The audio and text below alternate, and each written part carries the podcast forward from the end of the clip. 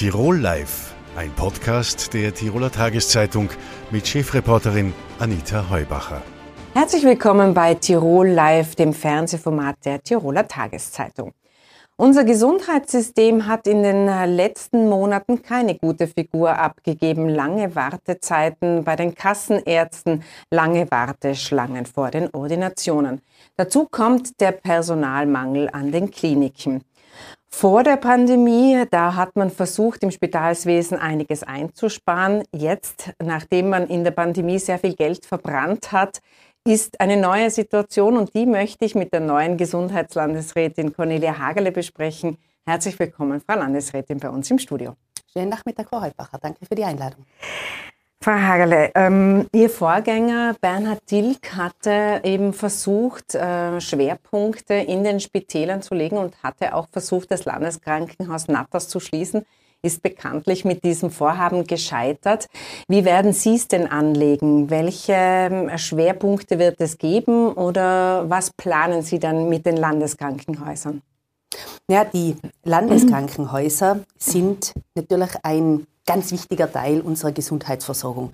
Man darf aber nicht außer Acht lassen, dass der niedergelassene Bereich mit dem stationären Bereich das ähm, das Rundumpaket einfach ist. Also das heißt, der niedergelassene Bereich muss mit dem stationären entsprechend zusammenspielen.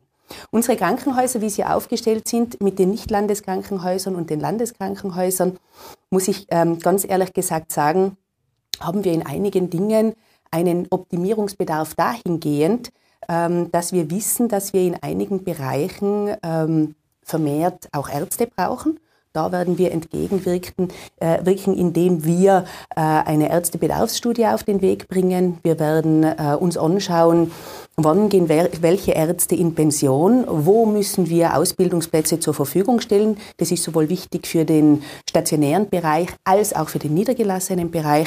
Also das sind einmal Schwerpunkte, die wir auf jeden Fall setzen werden. Ich glaube, ganz ein wichtiger Bereich wird auch sein, ähm, vermehrt auf die Prävention zu setzen, weil alles, was wir da vielleicht kurz unterbrechen, ja? weil, wir, weil vielleicht handelt man zuerst ja? ein bisschen diese Spitalsgeschichte ab. Das war ja mhm. so, dass man eben, äh, wir haben beispielsweise bei den Geburtenstationen sieht man es eigentlich recht gut. Mhm. Die gibt es in Innsbruck, in Hall und in Schwarz. Das ist also in, in einer relativ geringen Distanz, bietet jedes mhm. Krankenhaus das an. Und äh, es macht ja auch Sinn zu schauen, wer soll denn was anbieten. Jetzt haben Sie ja mal in einem Interview mit der Tiroler Tageszeitung gemeint, jedes Spital soll eine Basisversorgung äh, gewährleisten können. Aber was ist denn Ihre Definition von Basisversorgung? Ich glaube, da muss man sich einmal die gesamte Landschaft in Tirol einfach noch einmal anschauen. Wo macht Sinn, was anzubieten und wo kann man sich fokussieren? Ich glaube, gerade im Gesundheitsbereich ist es auch wichtig, eine entsprechende Spezialisierung vorzunehmen. Da bekommt man dann auch eine entsprechende Exzellenz in den einzelnen Bereichen. Wenn man alles ein bisschen anbietet, dann glaube ich, ähm, oder würde ich einmal sagen, äh, ist es sinnvoller, sich eben auf die einzelnen Bereiche zu spezialisieren. Da muss man sich aber anschauen, äh, was gibt es denn in den einzelnen Häusern, was kristallisiert sich heraus, in welchem Bereich man sich da fokussieren soll. Da sind wir auch gerade dabei, uns das einmal über ganz Tirol anzuschauen und dann wird man ein gemeinsames Konzept erarbeiten. Also das heißt, bei den Spitälern kann es durchaus strukturelle Änderungen geben. Ich glaube, dass wir uns äh, anschauen müssen, wie wir besser werden können. Das muss unser Anspruch sein äh, für unsere Gesundheitslandschaft in Österreich, aber vor allem natürlich auch in Tirol. Und ähm, da muss man vielleicht auch ähm, einige Dinge neu denken und in neue Richtungen gehen. Wir haben einen demografischen Wandel, wir haben äh, mit ganz unterschiedlichen gesundheitlichen Themen zu tun. Die Bevölkerung wird immer älter. Ähm, wir haben mehr chronische Erkrankungen. Also da muss man wirklich schauen, was macht denn jetzt Sinn, damit wir auf die Dinge, die wir jetzt brauchen, eingehen. Wir haben im Gesundheitsbereich, aber vielleicht auch in vielen Bereichen äh, unseres Landes immer das Thema, dass man es gerne verhaftet bleibt in einer Schiene, die man einmal äh, die man einmal eingegangen ist. Und ich glaube, man muss da etwas flexibler werden, man muss da in die Richtung gehen, dass man da offener wird und eben viel zielgerichteter auf das eingeht, was es derzeit oder was man derzeit gerade braucht. Jetzt ist es so, dass der ärztliche äh, Leiter der, des Tiroler Landeskrankenhauses in Innsbruck beispielsweise gemeint hat, naja, man wird darüber nachdenken müssen, die Akutbetten etwas äh, zurückzufahren und äh, mehr Geriatrie, also für ältere Patienten oder auch Pflegebetten zu installieren, einfach weil die Klinik nicht mehr alle Betten bespielen kann. Es sind ja Betten gesperrt und auch auf der anderen Seite in den Tiroler Altenheime die Plätze einfach besetzt sind. Man weiß schlicht und ergreifend nicht mehr, wo man mit dem Patienten hin soll. Ist das auch Ihre Intention, dass man sich genau anschaut, welche Betten es braucht und welche vielleicht weniger? Naja, ich muss ganz echt sagen, für mich ist es keine ideale Situation, in den Häusern jetzt wirklich ähm, entsprechende Betten, die auch äh, die Geriatrie versorgen sollen, anbieten. Das Thema ähm, ist, dass wir uns sehr bemühen müssen, in den Häusern, in den Pflegeheimen, die entsprechenden Ressourcen zur Verfügung zu stellen, die entsprechenden Betten dort zu haben. Und ähm, nur das kann eigentlich der richtige Weg sein. Wir haben das große Thema, dass wir äh, in den, ähm, vor allem in den Krankenhäusern auch eben Menschen liegen haben, klarerweise, die eigentlich in einen stationären Bereich äh, gehen könnten, aber natürlich auch nur für einen gewissen Zeitraum eine solche Pflege bräuchten. Und da müssen wir einfach ansetzen zu schauen, wo kann man diese Menschen unterbringen, können die dann vielleicht wieder in ein häusliches Setting zurück und wie äh, schaffen wir das, dass wir hier eben auch wieder die bestmögliche Versorgung anbieten können. Aber da müssen viele Dinge zusammenspielen. Also einfach zu sagen, äh, man ähm, macht jetzt die Betten ähm, von, den, von den normalen Akutbetten in Geriatriebetten, das wird nicht der letzte, der Weisheit letzter Schluss sein. Also ich glaube, wir müssen uns da darauf äh, fokussieren zu schauen, wo setzen wir an, wo schaffen wir Betten in einem anderen Setting. Die Krankenhausbetten sind erstens auch die teuersten, die wir haben. Äh, und da, wenn ich es anders auf den Weg bringen kann, ist das sicher der bessere Weg. Jetzt ist die ganz große Geschichte immer die Zusammenarbeit zwischen den Spitälern und dem niedergelassenen Bereich. Der funktioniert äh, teilweise gut, aber teilweise eben gar nicht so gut. Und äh, der Grund dafür ist äh, auch, dass die äh, Leute dann quasi aus dem Spital entlassen in den niedergelassenen Bereich nicht gut äh, vernetzt äh, sind mit dem, nicht gut an der richtigen Stelle landen und wieder im Spital landen sozusagen. Und ein Schlüssel wäre gewesen, diese Primärversorgungseinrichtung Einrichtungen zu installieren. Da hätte es jetzt 70 in Österreich geben sollen. In Tirol gibt es bis dato kein einziges. Wen machen denn Sie da als Bremser in dieser Diskussion aus?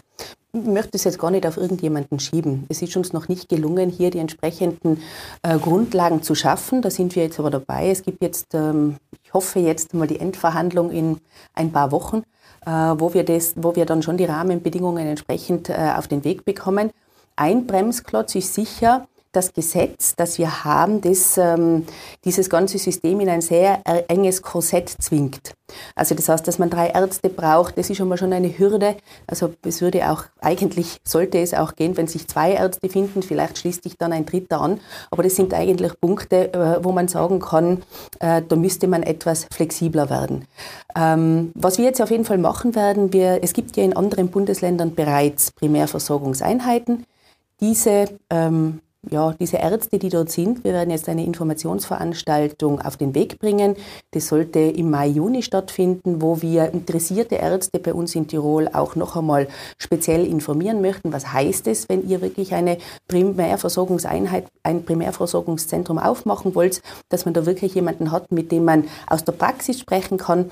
Und da verspreche ich mir schon, dass wir ich hoffe einmal nicht nur eines, aber doch ein, zwei, drei Primärversorgungszentren auf den Weg bekommen werden. Es ist ja so, dass es ähm, schon einige Versuche gegeben hätte. Wir waren auch schon mal ganz knapp dran im Stuertal. Beispielsweise mhm. ist da eine Praxisgemeinschaft gestartet.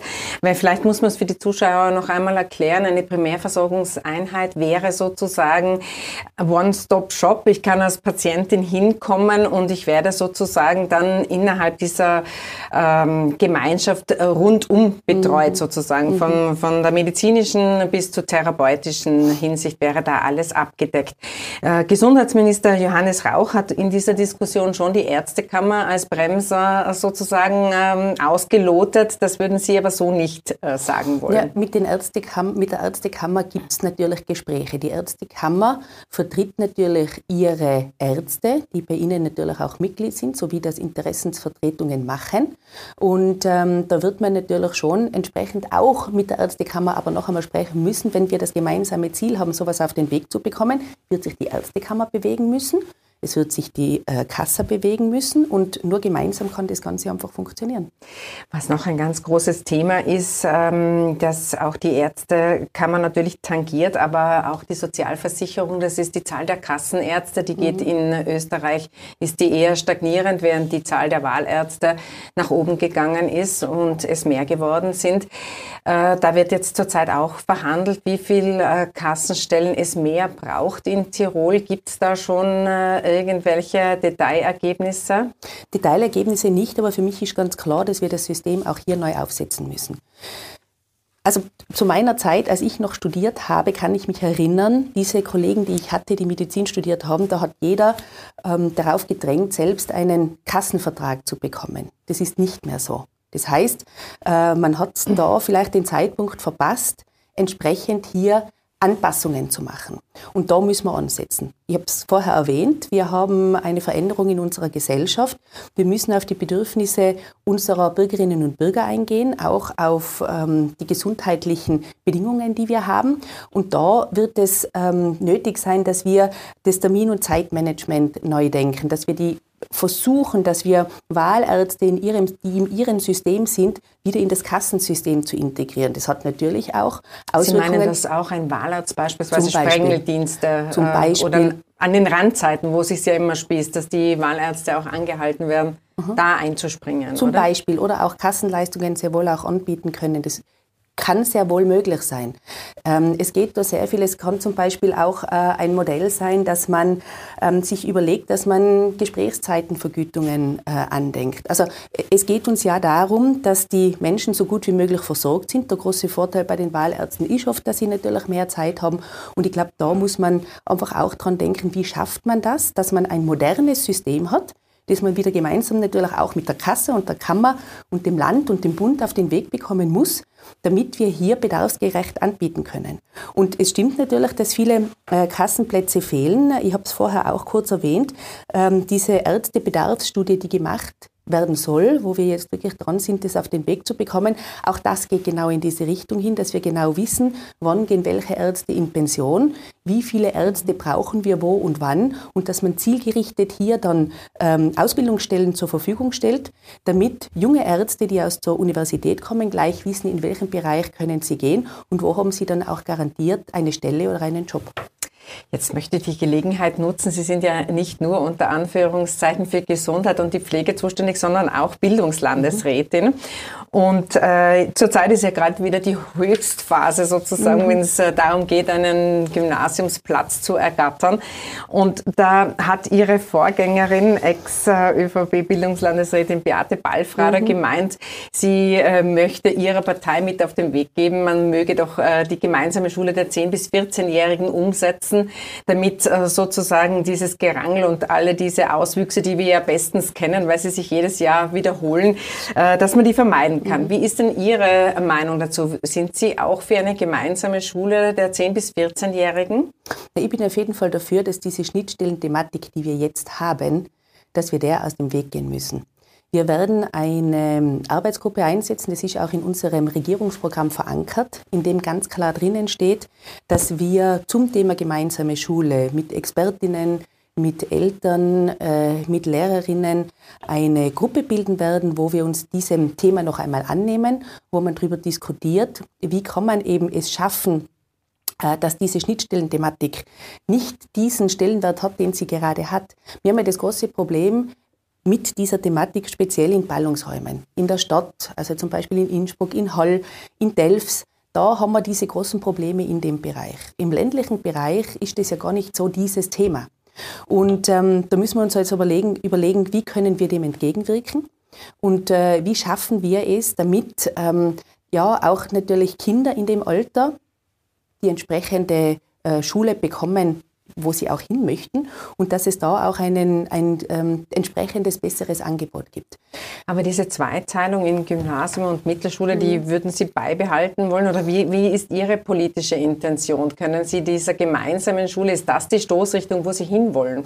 Ja, die Geschichte ist die, ich kann auch diesem System etwas abgewinnen. Gell? Es muss das Beste für die Schülerinnen und Schüler sein. Wir haben bereits die Modellregion im Zillertal gehabt. Das hat wirklich sehr, sehr gut funktioniert. In Vorarlberg wird gerade auch wieder etwas auf den Weg gebracht, wo man genau in diesem Bereich hinarbeitet. Also es hat natürlich etwas für sich. Man muss aber dann ganz klar sagen, man muss sich das eben noch einmal anschauen. Diese Modellregionen gibt es, die werden evaluiert. Da muss man sich anschauen, was bringt es ist es gut, wie das hat das gebracht im Zillertal? Das ist ja doch schon einige Jahre her. Ja, es hat zum Beispiel gebracht, dass im Zillertal ist jetzt ein, äh, eine Oberstufe im Gymnasium eingerichtet worden, die als Folge von äh, dieser gemeinsamen Schule eigentlich auf den Weg gebracht wurde, dass dort direkt ein Angebot ist, weil viele Schüler, die da aus diesem gemeinsamen System herausgekommen sind, dann auch dort wieder weiter in ein Gymnasium gegangen sind. Und ähm, ja, gebracht hat es, dass natürlich dieses Thema, wo soll ein Kind hingehen nach der Volksschule, auch dieser äh, Druck mit den, mit den äh, Noten, die man teilweise in der dritten, vierten Klasse schon hat, etwas weggenommen wurde. Und eines muss man auch jetzt da ähm, zu diesem Thema dazu sagen, weil wir immer das haben, äh, bekommen Kinder einen Platz eben im Gymnasium. Und dass ähm, manche Eltern da ganz verzweifelt sind, eben speziell in den Ballungsräumen, wenn es sich nicht ausgehen sollte. 70 Prozent aller Maturantinnen kommen aus einer Mittelschule. Also das heißt, auch wenn ich in eine Mittelschule gehe, heißt das nicht, dass mir der Weg danach versperrt ist. Ich glaube, dass das schon einmal eine Zahl ist, die man mal auch auf, einmal aufzeigen kann, dass auch die ähm, Bildung und Ausbildung in den Mittelschulen eine sehr, sehr gute ist. Ähm, aber dennoch müssen wir natürlich schauen, gerade in diesen, in diesen Ballungsräumen, kann ich das jetzt nicht wegdiskutieren oder nicht sagen, dass dass das eben nicht ein Thema ist für die Eltern und für die betroffenen Kinder. Und da müssen wir einfach jetzt genau anschauen, wie wir das besser gestalten können. Wie schaffen wir es, dass wir diese Last unter Anführungszeichen auch von den Eltern und den Kindern nehmen, dass ähm, wir ein Bildungssystem anbieten, die für alle den richtigen Platz bietet. Man muss auch dazu sagen, die Modellregion Zillertal ist genauso, wie Sie es geschildert haben. Das ist eigentlich eine ländliche Region. Überall dort, wo das Gymnasium weit weg ist, äh, genau. funktionieren die Mittelschulen ja. Aber ich sehe schon, ich kann Ihnen nicht entlocken, ob Sie für die gemeinsame Schule sind, äh, der 10- bis 14-Jährigen oder nicht. Jedenfalls herzlichen Dank für den Besuch bei uns im Studio. Dankeschön. Was kommt ab 1. Juli auf Tirol Stromkunden zu? Es wird teurer, sagen die Energieversorger. Das will die Arbeiterkammer so nicht stehen lassen. Sie hat ein Rechtsgutachten in Auftrag gegeben, das jetzt für einigen Wirbel sorgt. Bei mir im Studio ist jetzt AK-Präsident Erwin Zangerl. Herzlich willkommen. Danke für die Einladung. Herr Zangerl, ähm, man kennt sich ja als Konsumentin kaum mehr aus. Strompreisbremse, äh, es wird teurer. Kann man irgendwie abschätzen, was es tatsächlich für die Tiroler Stromkunden bedeutet ab 1. Juni, wenn dann tatsächlich die äh, DIVAG oder auch die IKB mehr äh, für den Strom verlangen? Mhm. Äh, Im Prinzip haben bereits andere ja schon erhöht. Jetzt äh, kommt der große Brocken natürlich, äh, DIVAG und IKB. Es handelt sich da im Gesamten natürlich um Millionen, logischerweise, ja, äh, wo man den Versuch jetzt unternimmt, äh, meines Erachtens noch unter äh, Vortäuschung falscher Tatsachen, den Menschen wieder mehr Geld aus den Taschen zu ziehen. Auf der anderen Seite versucht man Hilfsmaßnahmen zu setzen, Strompreisbremse und, und, und. Zuschüsse, Betriebskosten. Auf der anderen Seite wird also da äh, einfach der, der, Preis erhöht, wobei die Grundlage dafür fehlt. Und das ist das, was wir im Gutachten jetzt ausarbeiten haben lassen, äh, dass hier Transparenz zu herrschen hat. Und wenn die Transparenz gegeben ist und wenn, wenn wirklich äh, die Energieerzeuger Mehrkosten haben, dann ist logisch, dass man erhöhen muss, weil es will ja keiner, dass die Unternehmen Probleme kriegen. Aber, aber wir haben schon den Eindruck, dass also hier bestimmte Maßnahmen angewandt werden, die unseres Erachtens nicht zulässig sind. Ab 1. Juni soll es also teurer werden. Sie haben schon angesprochen, die Transparenz. Man könnte ja auf die Idee kommen, dass in Tirol sehr viel Strom aus Wasserkraft äh, produziert wird. Das ist äh, der Knackpunkt noch dazu, wo die Tiroler Landesregierung jetzt äh, Kaunertal ausbauen will und äh, das Projekt sozusagen in Vorbereitung ist, äh, der Ausbau des äh, Kraftwerkes Kaunertal.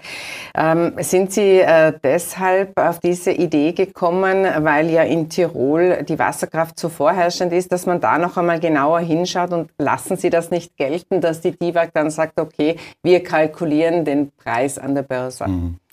Äh, ich glaube, man muss jetzt da von vorne beginnen. Äh, wenn man sich vorstellt, dass ja viele inzwischen neue allgemeine Geschäftsbedingungen zugesandt äh, bekommen haben. Wenn du das anfängst zu lesen und du bist am Ende, dann weißt du nicht mehr, was vorne drinnen steht. Also hier wird verkompliziert ohne Ende. Thema Transparenz. Ja. Äh, das andere ist äh, natürlich, dass auch der Verdacht besteht, dass unser Strom sich ins Ausland bewegt oder zu Spitzenpreisen und dann der Rückkauf entsprechend teuer an die Kunden weitergegeben wird. Grundsätzlich muss ich schon einmal festhalten, das Wasser in Tirol, das gehört Land und Leuten. Ja, Land und Leuten. Das gehört nicht den Produzenten. Die Produzenten natürlich haben Aufwendungen, die abgegolten werden müssen.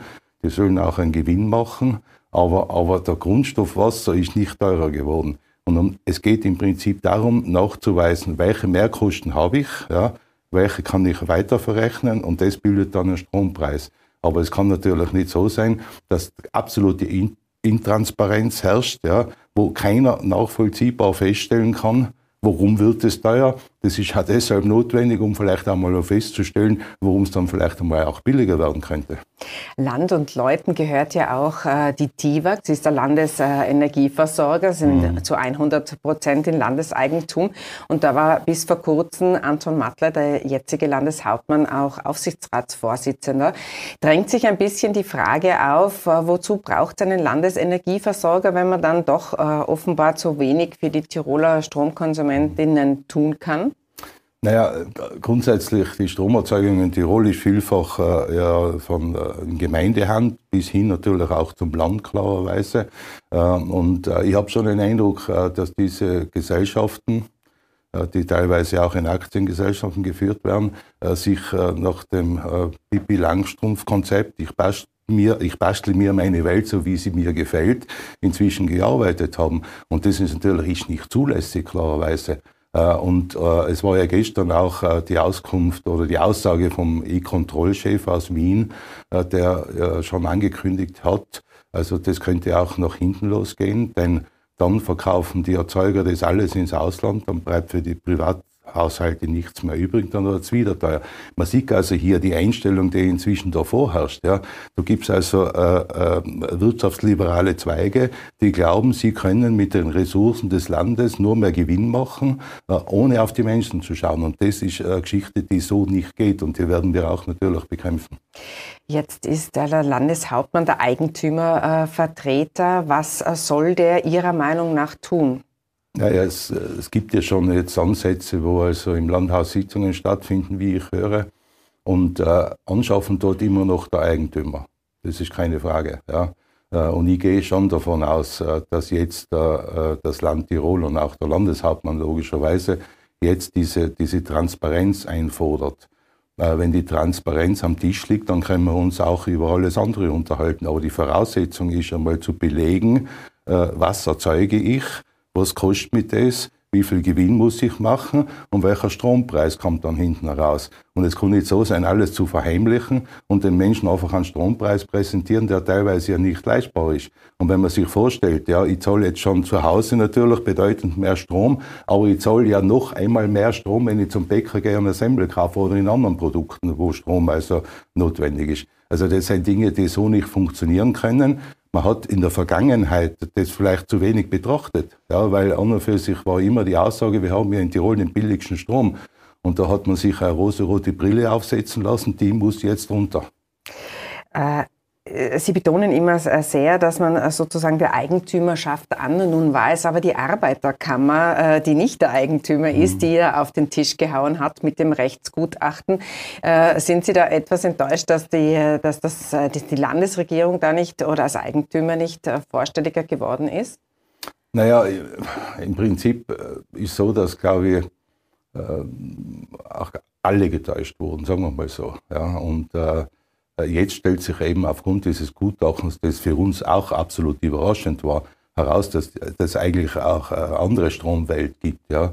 Und äh, wir haben im Oktober das in Auftrag gegeben, weil wir ja selber nicht mehr gewusst haben, wie sollen wir jetzt die Menschen beraten, weil das ist dermaßen verfilzt und, und, und ineinander verschachtelt und im Prinzip ein riesen Blackbox, ja, die einfach gelüftet werden muss. Und das war für sich äh, unser Ansatz damals, das zu tun. Und äh, wie wir jetzt sehen, äh, ist das ziemlich heftig. Man sieht es an den Reaktionen ja auch inzwischen. ähm, das ähm, auch manchmal sehr seltsam argumentiert wird von Verantwortlichen der Energieerzeuger. Mir kommt manchmal vor, äh, ich habe also manchmal das Gefühl, als wenn äh, ein Schüler bei der, beim Schummeln bei der Mathematikarbeit ertappt wurde. Das wird der TIWAG-Chef nicht gerne hören. Der Herr Endstrasser hat ja schon argumentiert, dass eben die TIWAG so einen günstigen äh, Strompreistarif äh, bietet und mhm. hat auch damit argumentiert, dass man sozusagen nicht anders kann, als sich äh, am Markt zu orientieren, weil natürlich unsere Wasserkraft mhm. im Winter, wo am meisten Strom gebraucht wird, äh, zu wenig Strom produziert. Mhm. Lassen Sie das gar nicht gelten? Mhm. Das ist natürlich schwierig, das gelten zu lassen, weil einerseits natürlich Strom verkauft wird, da frage mich zu welchem Preis, Transparenz. Ja. Äh, dann wird Strom zugekauft, zu welchem Preis. Äh, das Wasser kostet nichts und wenn, wenn man sich jetzt vorstellt, wir haben auch viele Beschwerden äh, inzwischen im Haus, wo also Leute Photovoltaik geschaffen haben, aber keinen Zugang zur DIVAG erhält.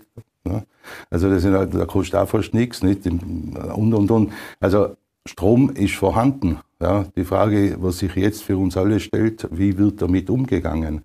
Äh, wird es so gestaltet, dass also Land und Leute davon profitieren oder wird es so gestaltet, dass nur die Energieerzeuger profitieren? Die Energieerzeuger profitieren, äh, das haben Sie schon angesprochen. Jetzt könnte man ja auch argumentieren, na gut, wenn die TIWAG ein gutes Geschäft macht, dann ist die Dividende umso höher und sie könnte eine höhere Dividende an das Land mhm. zurückzahlen. Mhm. Das äh, ist äh, aus Ihrer Sicht aber keine, keine Alternativlösung. Naja, was macht das für einen Sinn? Ich, meine, ich, ich stecke da das Geld ein und hole es raus, stecke es in die andere Tasche. Das Land muss dann wieder jenen, die sich nicht mehr leisten können, wieder das Geld geben. Das ist an für sich eine Umweggeschichte. Wobei natürlich diese sogenannte Dividende meines Erachtens noch weit unter dem liegt, was möglich wäre. Aber gescheiter ist, gleich einen ordentlichen Strompreis zu machen, da spart man sich diese ganzen, den ganzen bürokratischen Aufwand. Jetzt äh, gibt es ja Berechnungen, dass ab äh, 1. Äh, Juni dann die Strompreisbremse sozusagen äh, wirken mhm. würde. Das würde also bedeuten, dass ich 2900 kW im Jahr zu einem günstigeren äh, Tarif bekomme. Äh, es gibt Berechnungen, dass ungefähr 18 Monate pro 18 Euro pro Monat mehr anfallen, also rund 250 Euro für einen Durchschnittshaushalt im mhm. Jahr.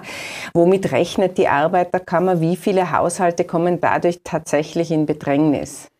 Äh, ich würde sagen, einmal ein Drittel schätz, äh, unseren Schätzungen nach. Ich meine, das kann man natürlich nur schätzen. Wir, wir verlassen uns auch immer über Informationen, die wir hereinbekommen. Ich meine, wir laufen ja nicht mit dem Bauchladen durch die Gegend und sagen, äh, das wäre das Produkt von uns, sondern die Menschen kommen zu uns und haben Bedenken, dass sie das finanzieren. Man muss davon ausgehen, dass dass ja das ein Teil der Teuerung ist, bitte. Ich meine, die Energiepreise treiben die Inflation massiv nach oben. Dann kommen natürlich die anderen Dinge noch dazu, wie Mieten, Lebensmittel, was uns als Arbeitnehmerinnen und Arbeitnehmer äh, Mieten, Energie, äh, Lebensmittelpreise am meisten treffen. Und dann auch 250 Euro Schmerzen enorm in der, in der Gesamtsumme.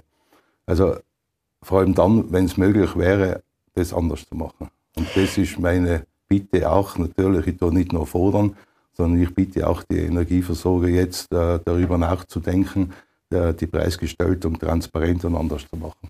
Ein sehr demütiger Erwin Zanger hm, Nein, sozusagen? überhaupt nicht. Nein, nein, ganz im Gegenteil. Äh, wir haben uns bemüht, jetzt einmal äh, Licht ins Dunkel zu bringen. Und wir haben festgestellt, es ist unglaublich viel dunkel.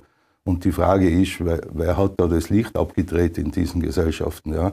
Und deshalb äh, bin ich nicht demütig, sondern ganz im, wir sind Partner in dieser Geschichte, weil wir alle das Gleiche wollen. Wir wollen, dass wir einen ordentlichen Strompreis haben in Tirol, wo niemand über den Tisch gezogen wird, wo Land und Leute auch davon profitieren und wo erklärt wird, warum Preissteigerungen notwendig sind. Das wollen Sie wissen. Bis äh, zum April haben Sie eben äh, formuliert. Äh, Landeshauptmann Anton Matle hat schon gemeint, er werde sich das anschauen, aber er geht nicht davon aus, dass man das sozusagen noch abwenden kann, dass die Preise ab 1. Juni steigen. Mhm. Was soll man denn jetzt als Konsument tun? Soll man einmal die Stromrechnung weiter bezahlen und warten, bis das ausjudiziert ist? Oder soll man einmal äh, sagen, ja, okay, ich zahle jetzt äh, nur den alten Tarif? Also die Intransparenz, ja, äh, die da vorherrscht, ist vom Konsumentenschutzrecht her nicht möglich. Das heißt, wenn wir auf Gericht gehen, dann werden wir zum, zum überwiegenden Teil Recht bekommen. Das heißt, wenn, wenn auch jetzt weiter bezahlt werden muss, logischerweise, dann summieren sich diese Beträge und die werden dann über das Gericht von uns zurückgefordert plus Zinsen. Und das macht doch auch keinen Sinn, bitte. Ja? Und äh, alle Verantwortlichen dort, und man sieht sie auch schon äh, teilweise in den Argumenten, warum das so ist, wie es jetzt ist, nicht internationale Strombörsen und und und, trifft nicht zu, wie auch immer. Oder auf Tirolerisch gesagt, mein Name ist Hase, ich weiß von nichts, es wird nichts nützen. Sondern, sondern wir werden diesen Weg beschreiten.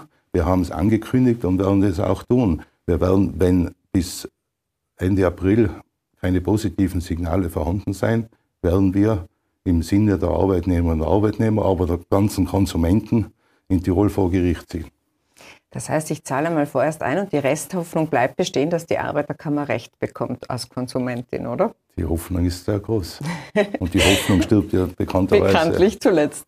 Herr Wenzangel, herzlichen Dank für den Besuch im Studio. Vielen Dank für die Einladung. Tirol Live ein Podcast der Tiroler Tageszeitung. Das Video dazu sehen Sie auf tt.com.